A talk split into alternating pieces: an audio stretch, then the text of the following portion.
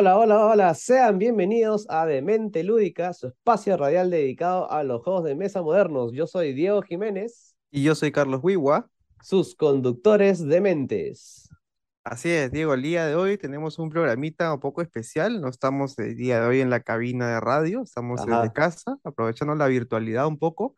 Y bueno, tenemos como programa, como digamos como tema del programa del día de hoy, un tema que tal vez para muchos este, les suena un poco familiar, ¿no? Y el tema del día de hoy es juegos para dos personas.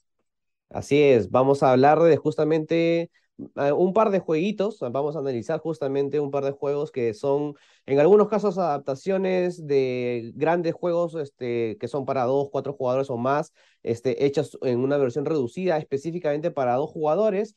Y también vamos a hablar de juegos que son pensados exclusivamente desde su diseño para justamente dos jugadores, ¿no? Así es. Y por el lado de las noticias, vamos a estar viendo también algunas novedades que, se, que llegan, eh, específicamente juegos para dos personas, que justamente es el tema del programa de hoy. Así que vamos a ver qué cositas también nos traen las editoriales próximamente al mercado eh, general, digamos en retail, y próximamente espero también en el mercado nacional. Así es, sí, eh, eh, van a ver todas las noticias de juegos para dos que hay, que hemos podido encontrar, y también hasta Kickstarter, ¿no? Cu- Cuando, hablemos también de crowdfunding de la semana, también le vamos a mostrar un juego para dos, un juego de cartas, ¿no? Muy interesante, que es justamente eh, para dos personas, atañéndonos al tema del día de hoy. Y bueno, para cerrar también en nuestro segmento del universo lúdico, vamos a hablar como siempre, este, acerca un poco de la gamificación y este día toca un poco conocer si se puede gamificar el amor. Así es, un tema un poco picante, ¿no? Así que vamos a ver si es que se puede o no, y vamos a ver también qué, qué opinamos un poquito, y también en los comentarios ya ustedes los invitamos también a que comenten, ¿no? ¿Qué les parece esta- estas ideas, estas propuestas un poco raras, ¿no? Sobre si podemos gamificar el amor. Así Así es, así es. que, bueno, con eso empezamos entonces con el, bueno, la sección de noticias. ¿Qué nos cuentas, Diego? Bueno, eh, justamente trayendo nuevos juegos, vamos a hablar creo de las no- novedades que van a venir. Eh, lo más próximo en octubre se va a, a realizar la feria Spiel 2022, ¿no? En la famosa feria Essen. Diría la, la feria más importante en el mundo de los juegos de mesa, más importante incluso creo que la Gen Con, ¿no? A nivel es. mundial. Este, y en, en esta ocasión le comentamos de que el diseñador Friedman Fries eh, creador de juegos como Fur- Frutas Fabulosas, este, Power Grid, este, muchos otros más, este, ha traído justamente ya la novedad de que vaya a lanzar dos juegos. El primero de ellos, un juego grande eh, llamado Findorf, en donde es un juego de uno a cinco jugadores, donde lo que uno va a hacer justamente es tratar de eh, hacer florecer el distrito de Frindon, que es justamente eh, un lugar que es- está muy cercano a, la ciudad de donde na- nació justamente Friedman Fries, ¿no? Este juego tiene un espíritu un poco al juego Fields of Arles, para quienes conozcan, eh, de Uwe Rosenberg.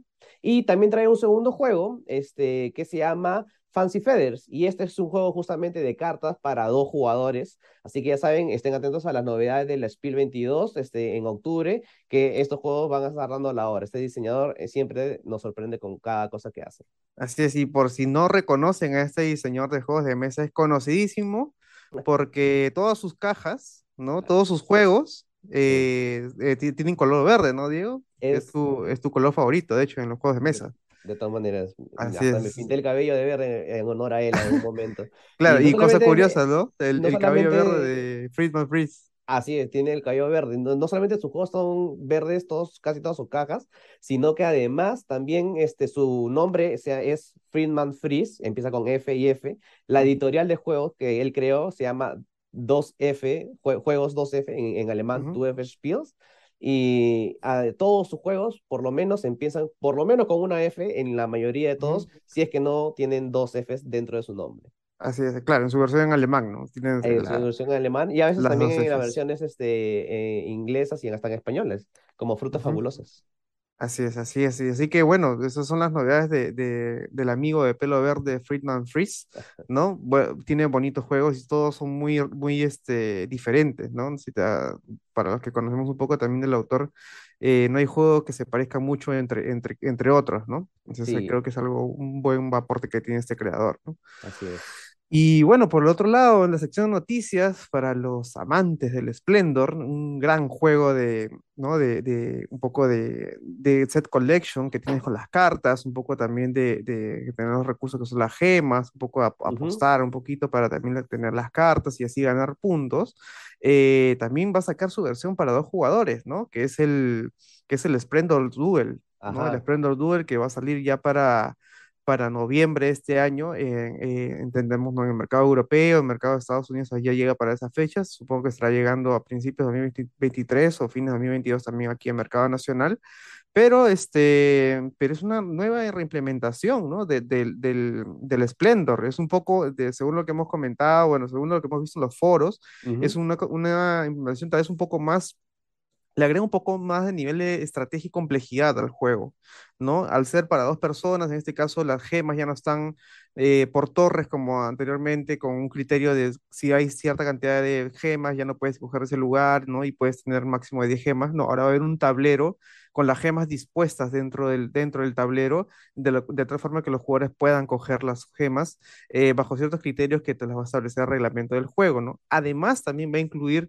eh, tres formas de ganar el juego, ¿no? Ya no es solamente, ¿no? En, este caso, el que diga, si no me equivoco, era los 13 puntos o 15 puntos, ¿no? Sino que va a haber tres formas diferentes de poder alcanzar la victoria, ¿no? Entonces va a, va a tener, a pesar de ser un juego para dos jugadores, va a tener un componente de interacción muy fuerte, es lo que nos, bueno, lo que hemos leído en los foros, ¿no? Así que promete ser una versión muy buena, adaptada para dos jugadores. Y sobre todo, por ahí alguien comentó o por ahí varios se quejan de que el- la caja del Splendor tiene mucho aire, y es, y es verdad, ¿no? Es, es totalmente cierto, ¿no? Así que dice que esta versión va a ser un- una versión chiquita, a- acotada al tamaño de los componentes, así que esperemos que no tenga tanto aire como la caja del juego sí. base, Tiene que tener un pero poquito de aire servir. para que puedas enfundar las cartas Claro, nada para que entre las fundas no nos molestamos con ello, ¿no? Y claro, Pero, pero claro, si es aire innecesario, ahí sí, ¿no? así es. Es. Este, eh, esperaremos a ver esa mecánica del, del, del Splendor Duel. Me, me suena un poco al Seven Wonders Duel, un poco con sus tres formas de victoria que dice que Así puede es. tener también, ¿no? Este, muy, muy, muy interesante el lanzamiento que parece que se viene. Sí, el señor Catala eh, se las ha pensado bien ahí, ¿no? no es el único juego, ¿cierto, Carlos? Que eh, va a salir pronto. Este, porque este eh, el Splendor Duel está planificado para que se lance en noviembre, pero Ujú, también se va a lanzar muy pronto, este, todavía en, a finales de este año, no sabemos la fecha exacta, Tokaido Duo, ¿no? ujú, Para el, el- la versión justamente de dos jugadores del juego grande Tokaido, ¿no? Este, donde en este caso vamos a descubrir la isla de Shikoku, ¿no? ¿Qué nos puedes contar, Carlos? A ver. A ver, sí, esta es una, de hecho también es una versión acotada del, del, del Tokayo grande, de que por un, tiempo estuvo este, fuera del mercado porque ya no estaba casi, no es catalogado, sino estaba fuera de impresión. Ahora recién están volviendo a imprimir el Tokaido y están aprovechando justamente eh, a, a raíz de la- del lanzamiento de este Tokaido Duo también sacar nuevas, nuevas ediciones del Tokaido, ¿no? Entonces, este es un juego en el que tienes que, eh, es una ruta, ¿no? Una ruta eh, como viajes que tienen que hacer los personajes, ¿no? Y este, ir recolectando, este, como que mm, por así decirlo, souvenirs, ¿no? O tomar fotos, ¿no? Pinturas más que, más que fotos, ¿no? En este caso, y claro. hacer como que la, la paisajes, ¿no? mochila, ajá, exacto, ¿no? Pintar paisajes, ¿no? Eh, y que son parte justamente del viaje de estos aventureros, que son los personajes con los que empezamos el juego, ¿no? En este caso, para esta versión de dos jugadores, vas a- van a haber solamente tres. Tres tipos de tres personajes con los cuales tú puedes jugar. ¿no? Está el peregrino, el mercader y el artista cada uno te da una, una serie de habilidades diferentes que nos va a permitir avanzar dentro de la aventura, ¿no? Así que Ujú, eh, es una versión muy bonita, el arte, ah, eh, para quien no conocen Tokaido, el arte del Tokaido es muy bonito, es muy llamativo, a pesar de su simpleza, eh, digamos, casi 2D.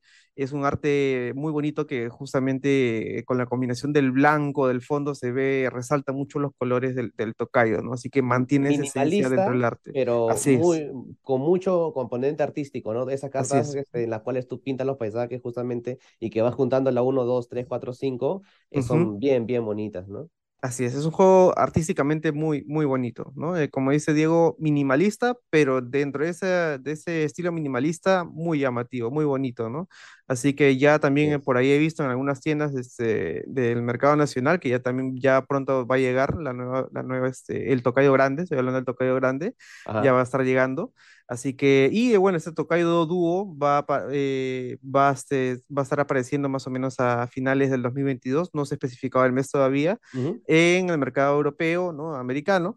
eh, pero eh, acá nacional será pues el próximo año, entiendo yo todavía, eh, tal vez en inglés o este, en su versión en español, ¿no? Más, más, más adelante todavía, ¿no?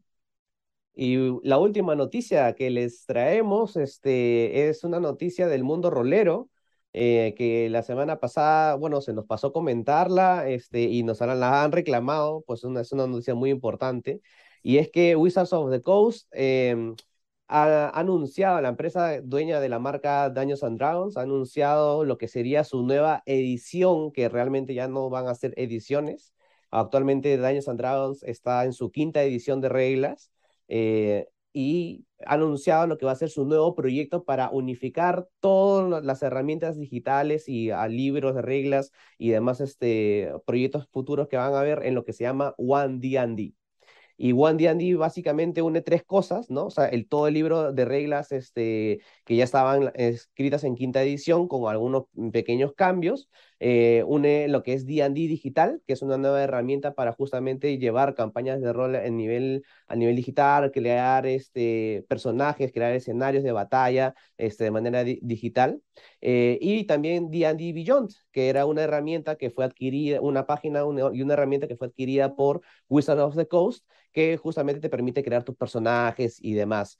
Pero no es lo único que están haciendo, este, unificando esto, toda esta información, sino también están agregando nuevos cambios, están implementando pequeños cambios en las reglas que no difieren mucho de lo que era la quinta edición, ¿no? Como este, el hecho de crear tu personaje, ya no empiezas creándolo este, eh, justamente con, con las razas, este, sino ahora empiezas este, creando las clases, el trasfondo, ahora es el trasfondo y ya no la raza la que te da justamente el, el, los puntos de bonificaciones, eh, las ventajas ha, han cambiado, este, si sacas 20 sigues teniendo ventaja, pero ahora vas a ganar inspiración, perdón, es, ahora han cambiado la forma de ganar inspiración en el juego. Entonces hay bastantes cambios que están que eh, sorprenden a, los, a los jugadores, han, han, incluso introducido nuevas razas. Este, en el juego de, la quinta edición se tenían que, a, lo que eran los Tiflings, y los Tiflings eran semi-humanos, semi-demonios, y ahora tienen una nueva raza que es totalmente lo opuesto, ¿no? O sea, como un semi-humano con una especie de semi-ángeles o seres de otro plano, pero divinos de, de, de este estilo, ¿no? Entonces, es. este, este juego está por este, estrenarse todavía en 2024 en su versión oficial, pero ya están, eh, ya están sacando material de playtesting, así que a los que estén interesados en conocer un poco más los cambios, hay un material gratuito que ustedes pueden buscar simplemente uh -huh. entrando a la página de D&D Beyond en One D&D y ahí descargando todo el material que puedan este, eh, tener a la mano. Así es. Y bueno, ya para finalizar este primer bloque, no nos olvidemos de nuestro segmento de crowdfunding del día de hoy. Así que para el día de hoy, como el tema es juegos para dos jugadores, hemos encontrado, hemos estado buscando algunas opciones de juegos para dos jugadores. Así que hemos encontrado uno que nos llamó la atención. Eh, más allá de ser por dos jugadores eh, y por su simpleza, también porque es un juego que se juega en 15 minutos, el juego se llama Wizard Duel. Así también es. lo que nos llamó la atención es que este juego ha sido creado por una niña de 12 años. Fin, ¿no? Eh, así es. es. una niña de 12 años que, que bueno, que, que, se ha aventurado a crear su primer proyecto, bueno, su, su primer juego y, y se ha uh -huh. lanzado con todo el Kickstarter y dicho sea de paso, ya pasó la cuota mínima de lanzamiento, que era 5 mil dólares, ¿no? Actualmente Ajá. va en 17 mil 500 dólares aproximadamente recaudados, o sea, el, el, proyecto ya está fundado, ¿no? Y es un juego de cartas sencillo, ¿no? Que... Eh, tiene un poco de la mecánica de Take That, ¿no? Es como que, eh, ¿no? Es jugar acciones contra el otro jugador, es un, es un duelo entre dos jugadores, entre dos jugadores, se juega 15 minutos, pero eh, algo que, bueno, que, que, menciona ella en, su en la campaña es que tiene esa, esa mecánica que se juega en simultáneo, ¿no? No sé, Diego, ahí tal vez si quieres aportar algo en esa parte. Sí, justamente eh, según esta chica este, que está creando este juego, indica que este es un nuevo género en donde ella va a implementar una serie de juegos a, lo largo del tiempo, de, llamados simultaneous action, donde van a tratar de simular eh, algo, la interacción de la vida real, ¿no? Cosas que sucedan en la vida real y que justamente en este caso, en este caso de este juego es que las personas no toman un turno y luego otro, sino que a la vez juegan sus cartas y, claro, y juegan la carta en, paralelo, ¿no? Así que bueno, este es, el, este es el juego de hoy, es un, es un juego de unas 46 cartas creo que contiene el juego. Tiene también sus boosters, que son como actualizaciones o paquetes especiales de cartas, claro, que te dan nuevos elementos o nuevos este, hechizos para que puedas lanzar al otro jugador. Y se ve interesante, se ve un poco caótico, pero para quienes les gusta este tipo de juegos de, de, de, ¿no? de meterle hechizos, de trolear al otro, al otro jugador está muy bueno.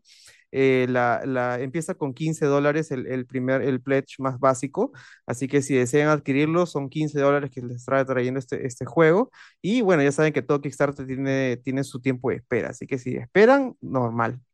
Sí, así es. Y bueno, con eso vamos al corte y ya regresamos.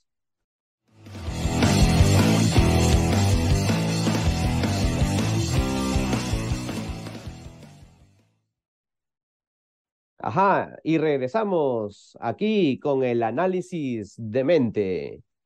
Y el día de hoy, como lo prometimos justo en el primer bloque, tenemos un juego para dos. Este es un juego de mi autor favorito eh, y es otro y nada menos que Agrícola Animales en la Granja.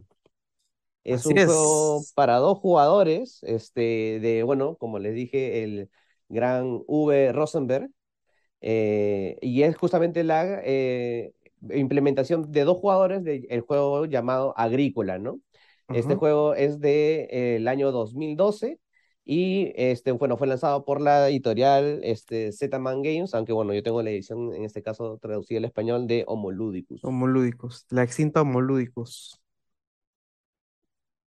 Sí, así que bueno, vamos a analizar, Carlos, también tú tienes tu copia, creo que es un juego este que los dos hemos este, gozado bastantes partidas. Tiene una expansión. Tiene dos expansiones, de hecho. Tiene dos. Dos, expansiones. no me había este, acordado. Pero hemos jugado una de esas expansiones, este, que creo que tú también la tienes. Sí. Y es un juego que en verdad este, me gusta bastante porque realmente dura lo que dice la caja. Tiene 30 minutos de duración, quitándole la explicación que, inicial del juego, realmente mis partidas sí duran media hora casi casi clavadas. Sí, es, es, un, es, una versión súper acotada de la agrícola del juego grande, que bueno, que aproximadamente dura unas tres horas, si es que ya lo sabes jugar, dos horas y media. Eh, bueno, V. Rosenberg siempre tiene esta característica ese tipo de juegos de, de granjas, de alimentos, ¿no? De, de ir farmeando ahí este recursos, ¿no? Eh, el pescado que se me acaba, ¿no? Entonces por ahí con Diego bromeamos a veces como que este señor tiene un problema como que, que tiene un problema con el tema de la alimentación, creo. Porque de, de, de niños. Ha sufrido de, de hambre posiblemente, porque todos sus juegos están relacionados con eso, ¿no? Entonces es algo curioso que comentar, ¿no? De V. Rosenberg. Pero bueno, esta, esta versión de Agrícola eh, ¿no? que es Animales en la Granja, como dice Diego, es una versión muy acotada, pero no deja de ser muy estratégica y muy, este, bueno, tiene una curva de aprendizaje muy, muy, muy, muy baja, no, no, no, es tan, no es tan difícil aprender a jugarlo ni dominarlo, pero cuando ya lo sabes jugar, pues ya, ya como que, ya, ya, tiene, ya sabes por dónde irte más o menos, ¿no? Así es. Ya uno puede identificar estrategias de repente dominantes, quien haya jugado varias, varias veces este juego, y, y, por algo que sobre todo yo lo comparo mucho con, aunque les parecerá un poco increíble esta comparación con el ajedrez. Ustedes dirán, de repente hay juegos que se parecen más al ajedrez, sí, pero ¿por qué lo comparo? Por un punto muy especial y esencial que es que si tú ya sabes jugar el juego, sabes qué va a suceder cada turno, sabes que en tal lugar van a venir chanchitos, este, si es que ya hay una oveja, en tal otro lugar se va a producir una espiga, en tal otro lugar va a haber madera, sabes que eh, las acciones están ahí disponibles y al tener tú limitada eh, todo un tablero por solamente tres acciones que tú puedes hacer en tu turno, este, la única eh, variable que no conoces es qué es lo que va a hacer tu contrincante, justamente Pero de ahí, eh, al igual que en el ajedrez, no sabes cómo va a mover el, el, el contrincante, todo el juego está puesto encima. No hay, casi diría, no hay azar en este juego. Así es, y algo, y justamente una ventaja que tiene este juego, como dice Dios, es que toda la información del juego es pública desde el inicio del juego, ¿no? Y eso ayuda justamente a que las jugadas, bueno, no sean tan, digamos, sean más, más predecibles, creo yo, ¿no? En, dentro, de, dentro de la jugabilidad del juego, ¿no? Al momento de, de, contar solamente con tres trabajadores, que son con los que juegas toda, toda la partida, ¿no? Eh, más o menos sabes qué, qué, qué cosas eh, puedes hacer y qué cosas no, ¿no? Porque también el juego tiene esta, esta, esta mecánica, por así decirlo, o esta, esta parte, esta dinámica del juego que es un juego bien restrictivo. ¿Por qué? Porque dentro del tablero, si alguien va, coloca a su trabajador, por ejemplo, en construir, este, no sé, pues en, en la parte de construir este, la, la, las, las cercas, ya el otro jugador ya no puede irse a esa, a esa acción, ¿no? Va a tener que esperar al siguiente turno, si es que está disponible, obviamente, eh, para poder hacer esa acción. Así que tienes que un poco combinar también la planificación y también un poco te, te, te, te, avienta eso, ¿no? Justamente a ver realmente si vale la pena irse por esa acción o pensar en acciones futuras que pueden llevarte a contrarrestar eh, ciertas acciones que te, que te quitó el otro jugador en turnos pasados o que te permite preparar una futura jugada eh, hacia, hacia, hacia un turno mayor, ¿no? Exacto, en, en, sobre todo con ese tema de preparar las jugadas, porque como te digo y ya lo venimos comentando, el, el, juego al ser todo público y saber qué es lo que va a suceder, tú puedes pretender, eh, puedes predecir, digamos, qué puede suceder en ciertos momentos y de repente saber o tratar de deducir qué es lo que va a hacer tu jugador. Porque obviamente si tú ves que tu contrincante está que arma un establo grande, lo más probable es que va a jalar animales. Entonces ahí tú puedes decir, ok, o voy por mi propio camino de también hacer lo, mismo, lo mío, ¿no? O voy y me cojo los animales que él quiere para quitárselos a, a, él, no importa si yo los pierdo, que también me ha pasado jugar de, de esa manera, ¿no? Entonces, hay, el, el tema de, de, de, este juego es que como es tan rápido y casi siempre, bueno, lo, siempre lo juegas a dos jugadores, eh, yo, yo eh, particularmente lo he jugado bastante veces con, con las mismas personas, este, entonces llegas a desarrollar después de unas tres, cinco partidas un nivel de, de, de entendimiento del juego que hace que pucha, sea bastante, bastante este, inmerso, bastante, te metes bastante ahí dentro de, de la dinámica y sobre todo te vuelve bastante competitivo. Sí, y bueno, solo con, hablando solamente de la caja base del juego, no, no hablando de las otras expansiones, uh -huh. con esos eh, edificios que tiene el juego tienes bastantes cosas por hacer, ¿no? Porque cada, eh, porque puede que, puede que que sí o no compres al final los, los edificios que, que, están disponibles dentro del juego, ¿no? Porque eso al final es optativo, ¿no?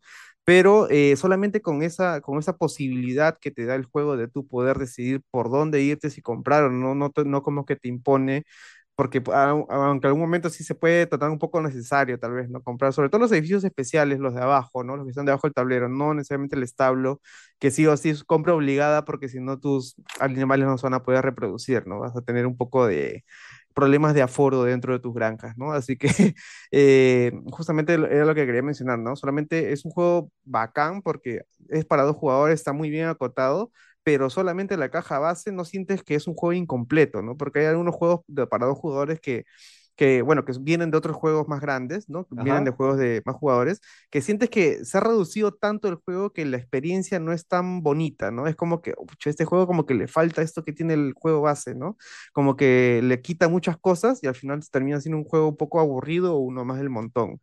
No es el caso de Agrícola, ¿no? Es un juego eh, que mantiene la esencia del agrícola, más allá de la temática, de las mecánicas, sino también el nivel de estrategia y la jugabilidad, ¿no? Y solamente Ajá. con la caja base. Si nos sí. ponemos a pensar ya en las expansiones, que son las de, los que traen nuevos edificios, ya estamos hablando de otras cosas, ¿no? Cosas que te dan puntos por tener edificios al costado, ya hablando un poco más por la cantidad de ciertos animales que te puntúan más cosas, por tipo de recurso, ¿no? Que no es tanto el foco en este caso de la caja base, ¿no?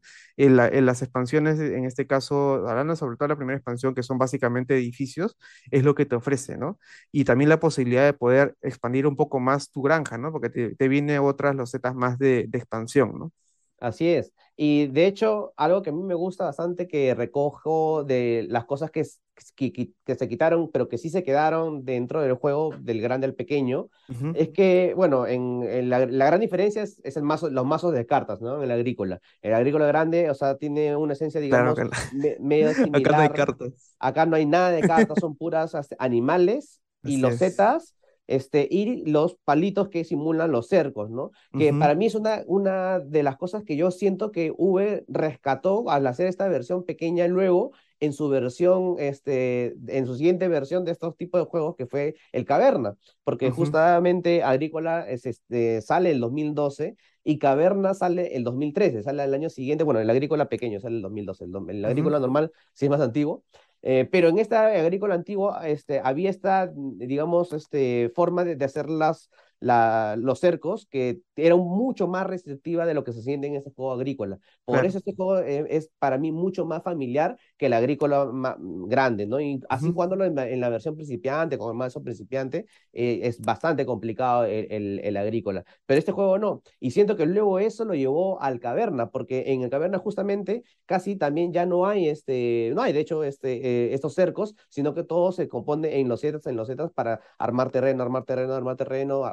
hacer tus cosas, tener tu parte de tu cueva y tener tu parte de tu granja con tus animales. Claro, que es un poco el flow que tiene eh, V dentro de sus juegos, ¿no? Que va Sí, sobre su- la misma, sobre el mismo juego, va recreando un poco, va tratando de incluir algo nuevo, puliendo algunas cosas, ¿no? Por eso que V. Rosenberg es un autor amado por muchos y odiado por otros también, ¿no? Porque sientes que cuando juegas sus juegos, odiado tienes toda su pocos. colección, eh, yo diría que muchos, he conocido varios que sí, este, que no, no, no les, no les termina de convencer, ¿no? Así que porque justamente tienen la, casi la misma experiencia dentro de todos sus juegos, por, más que nada Ajá, por la temática o las mecánicas que son muy repetitivas, ¿no?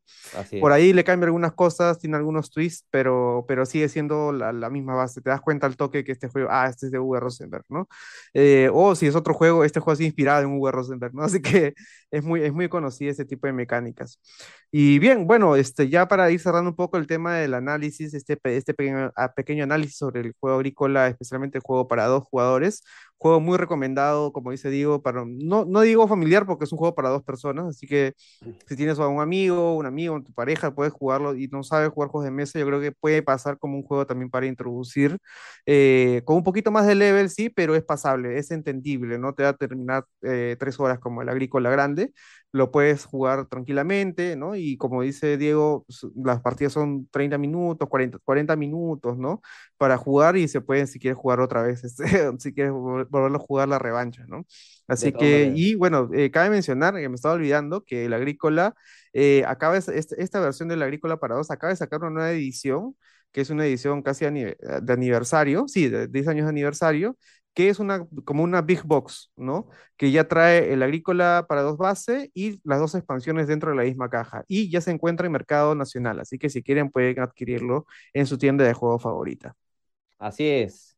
Y ya, ahora sí, vamos al corte y regresamos con más análisis aquí en Demente Lúdica. Ya volvemos.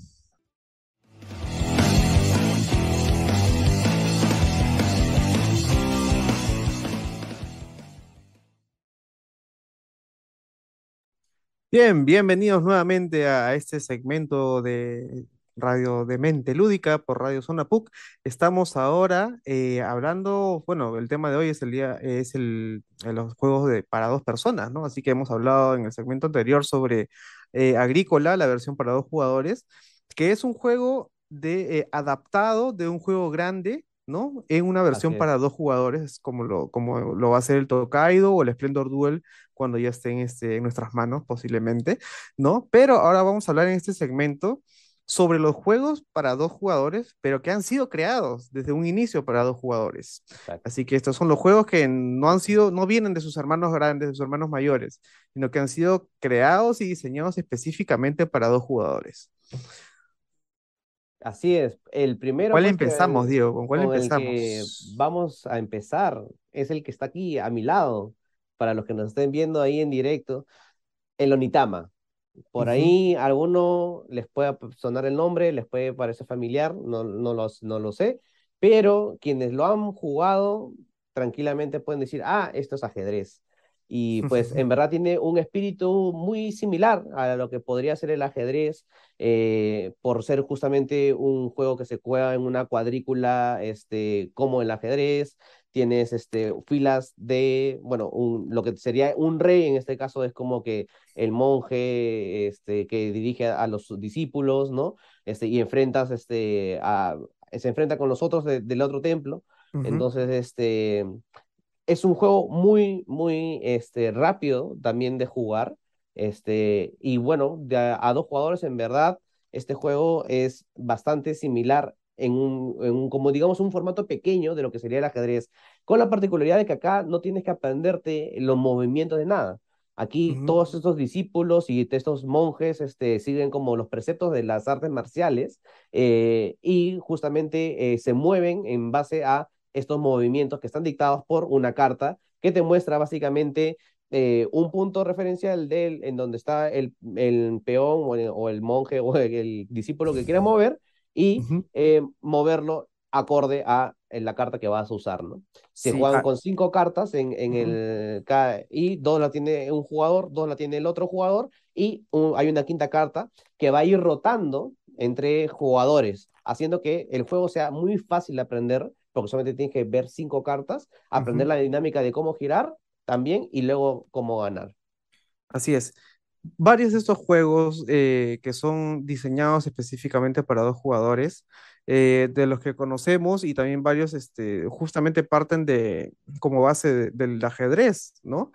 Que justamente este juego que enfrenta a dos bandos, ¿no? Con eh, piezas y este, el objetivo es derrocar al otro, ¿no? Derrotar, este, eliminar al otro jugador, eliminando sus piezas con la condición de victoria establecida dentro del juego, ¿no? Así que el Onitama justamente, digamos que es el juego que más se parece al ajedrez dentro de los juegos de mesa modernos, porque es una versión eh, más simplificada por la cantidad de piezas, ¿no? Son cinco piezas por jugador, ¿no? Son cuatro, cuatro discípulos y, un monje, si no me equivoco, o tres, o me estoy equivocando. Es, uno, son cuatro y uno. Cuatro y uno, claro, cuatro y uno. Entonces, este, justamente el objetivo en este caso es ganas de dos formas, en este caso, ¿no? O derrotando al, ¿no? al monje o llegando al templo, al templo contrario, ¿no? Que está al otro extremo del tablero, ¿no?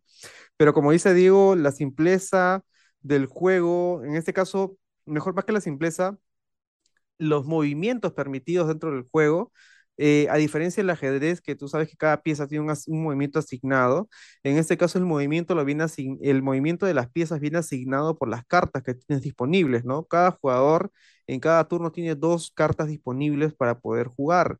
¿No? Y no siempre van a ser las mismas, porque como vas la que tú usas va a ir rotando hacia el costado y vas a recibir una nueva del otro jugador, así que hace también que el entorno sea dinámico. Otra cosa que también aporta a la rejugabilidad de este juego es que también este, las cartas no siempre son las mismas, ¿no? Solamente se sacan cinco de un set de cartas que vienen disponibles, ¿no? Y otra cosa eh, que, bueno, que aún no lo he probado yo, eh, no sé si digo sí, que este juego también tiene expansiones, ¿no? Tiene expansiones que añaden en este caso la, una miniatura, si no me equivoco, como una especie de maestro del aire o algo así. Hay una expansión que solo son cartas, pero hay otra que es este, eh, creo que es el camino del sensei, que se trae cartas, pero otro que es algo del aire, que trae como que una miniatura de, así que parece medio un avatar, ¿no? Como el maestro del aire. Y hay otra que trae como un ninja, ¿no? Como que tienes movimientos ocultos, ¿no? Así que, el Light and Shadow, ese. Sí, eh, claro, ajá, el Light and Shadow, ¿no? Entonces, este, muy, muy interesante. O sea, más, o sea, más allá del juego base que te puede parecer muy ajedrez, con estas nuevas mecánicas, con estos nuevos componentes, eh, varía aún más el juego, ¿no? Y lo hace más interesante dentro del, dentro sin perder la esencia misma del Onitama, ¿no? Que es este, que es un juego muy bonito, ¿no? Y sobre todo que viene una presentación bien bacán con las miniaturas y con su playmat incorporado dentro de la cajita, ¿no? Sí, y bueno, y su esencia justamente es que es un juego abstracto, como lo es el ajedrez, ¿no? De, ahí, de, ahí, viene bastante el tema de la similitud. Finalmente, son el, el, tema de, muy bonito, porque el, que lo es, el arte y todo lo demás, este, podría no tenerlo, ¿no? Podría ser simplemente decirte, ok, estas fichas se mueven así, claro, pero encaja de verdad muy armoniosamente, debo decirlo, en la temática justamente de que, eh, ok, es este, el maestro con sus discípulos y cada uno persigue eh, un camino para poder llegar este, a, derrotar al oponente, ¿no? Y justamente son lo que te dicen, ¿no? O sea, las dos formas de ganar son estos, estos dos caminos que tú puedes seguir como estrategias en el, en el juego, ¿no? O sea, la primera es la de atacar y, obviamente ir comiéndote las personas y ganar comiéndote al maestro del otro, lo que sería el rey, ¿no? En el ajedrez. Em, y la otra es no, no, comiendo, no atacando necesariamente, sino llegando a ocupar tú con tu rey, digamos, el trono del otro, que en este caso es como el templo Shaolin de, los otros discípulos, ¿no? Entonces, esta, e, esta temática y la forma en la cual está construida encaja tan bonito que em, cuando lo explico, e, este juego con otras personas, se lo explico de esta manera para que se metan en el personaje de que no están jugando ajedrez, están como combatiendo, este, siendo monjes Shaolin en artes marciales. Lo que, claro, los movimientos en este caso, si no me equivoco, son poses de artes marciales. Sí, y son. Como que es la grulla, ¿no? Ajá. Está el buey, este, el, el, dragón, la serpiente, la mantis. Este, y cuando tú juegas realmente, sientes que realmente hay cartas y hay formas, esta forma de defensiva o de ataque, te va a hacer, se siente bastante en el juego, porque como son las mismas cinco cartas, eventualmente las, las cinco van a pasar por tu mano entre lo que la juegas y demás, porque no puedes guardarte siempre una única carta, este, porque en algún momento lo vas a tener que usar y se la vas a tener que dar a tu oponente. Entonces, Limitas mucho tu jugada también, ¿no? Si es que te guardas una. Tienes que pensar sobre todo qué, dónde estoy ubicado, dónde va a estar el ubicado el oponente para poder estar distanciados pero amenazantes a la vez, ¿no? Así es.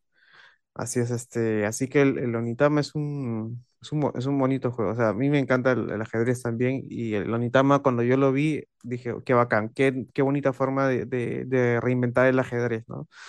Eh, y es un juego menos denso incluso que el ajedrez por la cantidad de, más, más acotada también de, de movimientos que tiene, ¿no? Así que también es un, es un bonito juego también para introducir a alguien a los juegos de mesa y que le guste ese tipo de juegos tipo el ajedrez, una nueva forma de introducirlos puede ser con este jueguito, ¿no? Algo también que mencionar en este, en este caso de los juegos para dos jugadores, Diego, creo que es también que uno dice, ah, claro, es un juego para dos jugadores. Yo creo que, ah, seguro todos vienen en caja pequeña. ¿No? Yo creo que es un, como es para dos, como, usualmente ven, ¿no? Juegos para dos, para cinco jugadores, caja grande, ¿no? Y algunos se dejan llevar por, también un poco por, la, por las apariencias, ¿no? Así es. Entonces, y te dicen, ah, el juego para dos jugadores, ah, solo es una caja pequeña, ¿no? Y la nada te viene una cajota, pues, ¿no? Con, un tremendo juegazo, con cantidad de componentes, ¿no? Eh, que justamente te, te, rompe un poco la cabeza, ay, ¿cómo juego todo, todas estas cosas, ¿no? Cuando, Diego, ¿te acuerdas que probamos una vez el, el, el Fan Hunter? Claro. tremenda cajota, llena de miniaturas por todos lados, ¿no? Un que es un juego de escaramuzas, claro, exacto. Eh, que justamente más allá de, no es un ajedrez para nada, no es un juego casi de pelea callejera, ¿no? Es un juego táctico. Claro, es un juego donde te ponen un escenario que tú vas construyendo en base a las reglas, con objetos en el medio, ¿no? Y, claro, todo esto muy a lo, a lo urbano posapocalíptico, porque eh, para los que conozcan el juego, está basado en una serie de cómics este, muy conocida ya en España, este, Y a raíz de esos, esos mismos personajes, los han metido en este juego en una lucha de, de, enfrentar dos bandos, básicamente. Claro. Este, e, e, Era la primera vez que jugaba un, tipo, un juego de este tipo en general, la primera vez que tú y yo lo jugamos. Y en verdad este, me pareció muy, muy interesante la dinámica, ¿no? O sea, para mí me voló la cabeza la forma de jugarlo porque estaba acostumbrado justamente a este, este tipo de juegos, digamos, más, más, más íntimos, por así decirlo, ¿no? En cambio, en, este otro hasta sentía la necesidad de, de repente de ponerme música de batalla para sentir que realmente estaba que me echaba contigo, ¿no? Así es, y sobre todo que es un juego que eh, al ser por escenarios en este caso, eh, cada, con cada escenario se, incorporan nuevas reglas, ¿no? Que hace que justamente la experiencia de juego entre escenario y escenario, entre batalla y batalla no sea la misma, ¿no? Te permite agregar nuevos componentes al tablero o quitar algunos, jugar con ciertos personajes que con otras eh, aventuras o otros escenarios no es posible, ¿no? Y eso que creo que es algo bacán si es que sigues toda la aventura hacia, hacia el final, ¿no? Sí, sí, eh, de hecho, este, yo creo que eh, había una forma en las reglas en la cual tú podías crear tus propias aventuras, tú podías crear tus propios escenarios, podías crear tu forma de batallas y, y, ya seguir creando, casi como haciendo una especie ¿no? de, de, juego de rol, pero digamos, o sea, un juego de este tipo, haciéndolo mucho más largo que lo únicamente que te venía en, el, en, la, en el juego base eran 10 escenarios, si no me equivoco, nada más.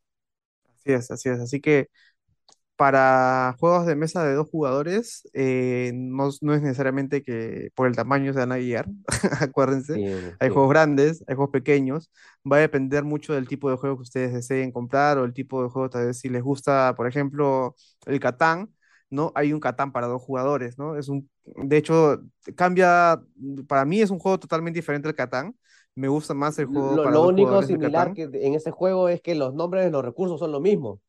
Así es, así es, los recursos lo mismo, los poblados, las ciudades vas construyendo, ¿no? Pero la forma de construir la ciudad es muy diferente porque hay edificios especiales, ¿no? Eh, la condición de victoria sigue siendo la, eh, la misma, creo que en este caso es 14 puntos que debes llegar.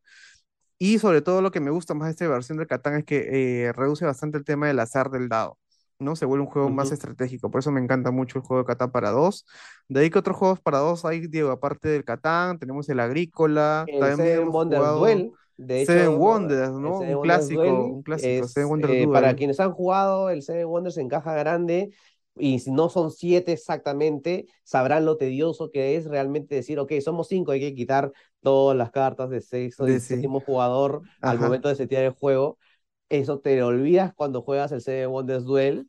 Tiene las cartas necesarias para jugarla porque son dos las personas que la, vas, que la van a así es. jugar, ¿no? Pero además este, cambia bastante, no, no cambia, adapta muy bien la dinámica de Seven Wonders a un juego muy chiquito. O sea, literal es una versión reducida del Seven, del Seven Wonders, con, las mismas, con las mismas cosas. Tienes igual este, el tema militar, tienes el tema científico, tienes el tema de las construcciones que te dan los puntos. O sea, es, para mí es lo, lo más cercano de que se puede llegar a traducir un juego grande, ¿no? Para hasta siete jugadores, con ujú, mínimo tres, si no me equivoco, incluso. O sea, no podía jugar otro juego solamente de dos eh, a, a, sacarlo, es, eh, es, la mejor adaptación para mí que se puede haber hecho de estos juegos grandes a, a juegos de solamente dos jugadores. Eh, claro, eh, claro, y si ya lo han jugado el Seven Wonders Duel, pueden comprar las expansiones que ya existen, ¿no? El Ágora, la expansión Ágora y la otra expansión que es Panteón, ¿no? Que dan dioses, un tablero de dioses, todo muy, muy bacán. Hace aún, enriquece aún más la experiencia de juego, ¿no?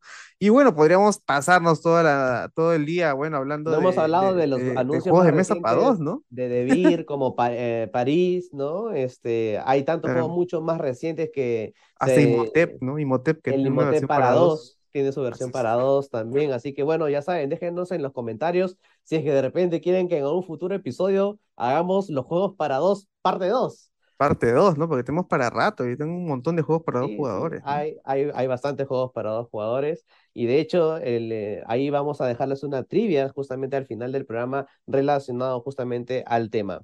Pero ahorita toca irnos al corte para luego venir con nuestro último segmento de Universo Lúdico, donde hablaremos de qué, Carlos? Sobre, bueno, la, cómo si podemos gamificar el amor, así que vamos a ver si es que se puede o no. Así que ya volvemos.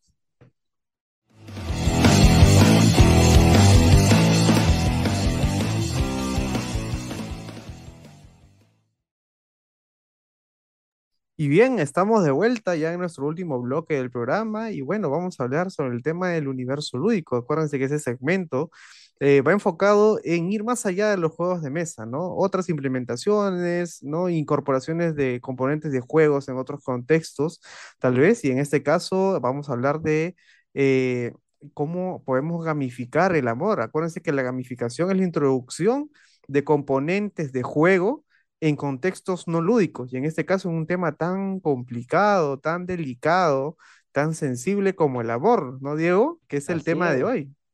Sí, bueno, el tema de hoy son los juegos para dos, pero a raíz de eso, obviamente, uno se pregunta qué relaciones de a dos existen más en el mundo, pues la de tu pareja, ¿no? Con tú, Claro. con, con alguien, y si no es tu pareja, alguien simplemente que conoces, pues por, porque el hecho de que te gusta, quieres salir, o simplemente le diste swipe right y luego esta persona también te dio swipe right y, coinc- y coincidieron como es literal la, la, lo como funciona la- esta famosa aplicación, pues todo el mundo ya a estas alturas la debe conocer, Tinder, ¿no? Y las mm, seguro de cientos, miles de, de otras aplicaciones de citas que debe existir a- este, en la actualidad. Así es, vivimos ahora en el mundo, en, bueno, en la época del Tinder, ¿no? Y ya, mm, ¿cuántos usuarios tiene Tinder? Creo que son más de 37 millones solamente acá en América Latina, ¿no? Eh, la cantidad de gente que usa Tinder es, es increíble, ¿no? Y justamente por qué la, la gente se pregunta por qué esta aplicación es tan es tan este, conocida? ¿Por qué tiene tanto enganche esta aplicación, ¿no? Y justamente es porque por ahí dicen que es el juego más adictivo que hay actualmente dentro, de, dentro del mundo tecnológico, ¿no? Y justamente por cómo se ha construido eh, la aplicación, ¿no? La dinámica que tiene justamente de, de más allá de, bueno, dentro de la interfaz de usuario, ¿no? Esta forma de conocer a otras personas más allá del, de tu contexto cercano, tu, tu, contexto indirecto de conocidos o de personas, de familia, justamente lleva a, a un poco a ese, a ese, por así decirlo, a, esas ganas por la aventura que tiene la persona, una persona normal, ¿no? Por, por conocer lo desconocido, ¿no? Y es justamente algo que identificaron justamente eh, eh, un grupo de personas que investigó por qué justamente lo que les estaba mencionando, el Tinder tenía tanta influencia dentro de las personas. Así es, y, eh, pero partamos desde un punto previo, ¿no? Porque finalmente el Tinder es una aplicación y ha sido diseñada con un fin específico de que las personas estén, estén interactuando constantemente con la aplicación, generando, este, bueno, swipes a la right, swipe, swipe left, generando interacciones este, para que la gente se conozca, pero no puedes generar todo este grupo humano de más de, creo, 500 millones de personas según la última encuesta que se hizo hace poco este, si es que no tienes una forma de realmente mantenerlos ahí este, en tu aplicación usándola, ¿no? Y justamente uno de los principios que se usan este, en el tema de, diseño de estos tipos de, aplicaciones son, son dos, ¿no? La, uno, el tema de la satisfacción instantánea casi, ¿no? Este, al momento de tú recibir likes, likes, este, o dar likes y simplemente o no, este, sientes que realmente estás recibiendo de alguna manera un pequeño grado de satisfacción que se hace justamente eh, que vaya creciendo y que sea de alguna manera un poco, no sé si adictivo, pero que te genere cierto placer de seguir haciéndolo y seguir haciéndolo. y, el otro y el otro punto es la simpleza que tiene este juego como en su momento, a los que recuerden este fenecido juego de Flappy Bird, que de ahí nacieron tantas versiones, era un juego que se hizo viral. Ah, ¿Por qué? Porque simplemente era hacer tap en tu celular, tap, tap, tap y nada más. Entonces, obviamente, claro, luego ya venía el tema de la competitividad que venía generando el Flappy Bird con la competencia, quién saca más puntaje y demás. Pero al ser el Tinder una aplicación tan sencilla de usar, simplemente descargártela, empezar a hacer, ta, ta, ah, ya, ok, ah, esta me gusta, esta me gusta, esta me gusta, este me gusta, este no se vuelve una cosa que ya de repente uno no puede terminando con este de controlar, ¿no? Así es, así es. Y es justamente dentro de la, de la construcción mismo Tinder que tú mencionas, que eh, justamente hay elementos de gamificación, digamos, un poco más caletas, ¿no? Pero que sí han sido construidos con esa base y justamente basándose en las, en, digamos, en los criterios de necesidad del usuario, bueno, de las personas en general, ¿no? Esta necesidad de, bueno, de, de reconocimiento, de identificación, ¿no? Esta, este, de aceptación sobre todo, ¿no? Cuando tú dices hacer el swipe el swipe right, swipe left, ¿no? Este, es una satisfacción que te da cuando haces este, el match, ¿no? Y esos son componentes también traídos un poco también del tema de los juegos, ¿no? la sensación de ganar, ¿no? El, eh, ese sentimiento es propio de, de, una dinámica de juego, ¿no? La construcción misma de la aplicación, ¿no? Te permite ver la data, te, te permite tener como que a veces algunas aplicaciones también de citas, según lo que hemos visto, tiene como niveles, ¿no? Niveles, eh, niveles de, en lo que tú, de acuerdo a cuánto interactúas o cuántas personas haces contacto, también vas teniendo un nivel, digamos, como rango dentro de la aplicación, ¿no? Entonces, es por eso que estas aplicaciones son tan, son tan fuertes y son tanto, son, tienen tanto engagement dentro de las personas. Incluso dice que esta acción de, de hacer el swipe, ¿no? Que le llaman el swipe infinite, que, puedes, que puedes hacer swipe, swipe infinitas veces durante dos horas durante el día. Y es lo que usa justamente ahora el YouTube Shorts, TikTok, los Reels de Instagram. Tal cual. Es lo mismo que se usa, entonces por eso está pegando tanto esas, estas nuevas aplicaciones y todas estas formas, porque son justamente conceptos de gamificación ahí que están detrás, buscándote justamente eh, ese tema, o sea, liberarte dopamina, porque en esas pequeñas este, interacciones este, de, de, segundos, de minutos muy, muy cortitos, tienes una, em, una gratificación instantánea tan este, elevada que, pucha, quieres seguir estando ahí, quieres seguir estando ahí. Así es, así es. Y justamente esa es la, la, construcción, ¿no? Que tiene el, el componente de, de, basado en las necesidades del usuario, ¿no? en este caso, cuando, porque saben cómo somos, saben nuestro comportamiento, saben qué, qué es lo que nos gusta como seres humanos, entonces le dan directo al clavo, ¿no? Entonces es por eso que este tipo de aplicaciones son tan, son tan buenas, digamos, para quienes las usan, ¿no? No sé, yo no lo he usado personalmente, pero, pero sé que varios, conozco varios que sí, y bueno, le, siempre comentan sobre eso, ¿no? Sobre justamente lo que más se comenta es eh, sobre las mecánicas, ¿no? Del, del swipe, ¿no? Sobre la mecánica de con quién haces el match, ¿no? Y entonces justamente es parte justamente de la construcción de la aplicación, sí. ¿no? Pero bueno, no todo es tan malo, no todo, es, no todo es tan malo, sí, no todos son aplicaciones de citas cuando se tiene que hablar de gamificación y el amor, ¿no? Así este, Y de hecho, el caso de que les traemos el día de hoy justamente es de una aplicación que no es Tinder, no es ninguna aplicación para citas, sino más bien es una aplicación para parejas, o sea, parejas ya formadas o, bueno, con la que, con la que estés o con la que quieras disfrutar de esta, de esta aplicación, porque es, es un, juego, pero sexy, ¿no? De alguna manera. Así es. Mientras Tinder te conecta con personas que no conoces, en este caso, en la aplicación que se llama Desire, ¿no? Es, es, una aplicación, como dice Diego, para parejas, lo que hace es conectarte con tu pareja. ¿no? Porque de dónde nace esta aplicación, la investigación que hay detrás de esta aplicación eh, nos menciona que hay muchas parejas que tienen problemas para comunicarse, ¿no? En este caso, más que para comunicarse, también para conocerse mutuamente, ¿no? Entonces, eh, más allá del autoconocimiento, está el conocimiento con la otra pareja, saber qué le gusta, qué tipo de cosas, hasta qué tipo de, de, de, acciones le gustaría hacer, ¿no? En la intimidad y todo ello, ¿no? Entonces, eh, esta aplicación justamente invita a las parejas, en este caso, a proponerse retos, ¿no? Retos con ciertas recompensas. Desafíos picantes, por decirlo menos. Claro, hay picantes, lo que son bien picantes y unos que son un poco más, más light, como que citas, ¿no? De ahí lo que hemos estado viendo en, en, eh, la Play Store. Claro, ya, me ya a tal lugar, ¿no? Claro. Este, o vayamos a, ver una, este, una película o, al teatro, cosas así. Pero también hay, bueno, algunas cosas un poco más subidas de tono, este, temas de roleplay y demás. Y que luego de que, em, de que justamente tú eh, propones el desafío, puntúas el desafío, y ganas este, estos puntos, va haciendo que justamente uno, bueno, en la parte este, emocional conozca mucho más a tu pareja, las cosas que de repente le gusta, este, de repente hasta calentar un poquito la situación en, en, las parejas este, que de repente ya tienen, no sé, años este, y siempre tienen que estar buscando este tema de revivir la llama del amor, o sea, ese tipo de cosas hace que de repente tengas con una nueva mirada, este, em, el conocer a tu pareja, ¿no? Justamente. Así es. Y bueno, la, la, mecánica, bueno, la dinámica más que la mecánica dentro de la aplicación es como dice Diego, ¿no? Puedes proponer retos a tu pareja, ¿no? Y en la medida que se cumplen, ganas puntos. Con estos puntos, eh, bueno, en primer lugar, si cumples un reto, se te desbloquean nuevos retos dentro de la aplicación que puedes como que, que, puedes este, retar más adelante en, una siguiente ocasión a tu pareja.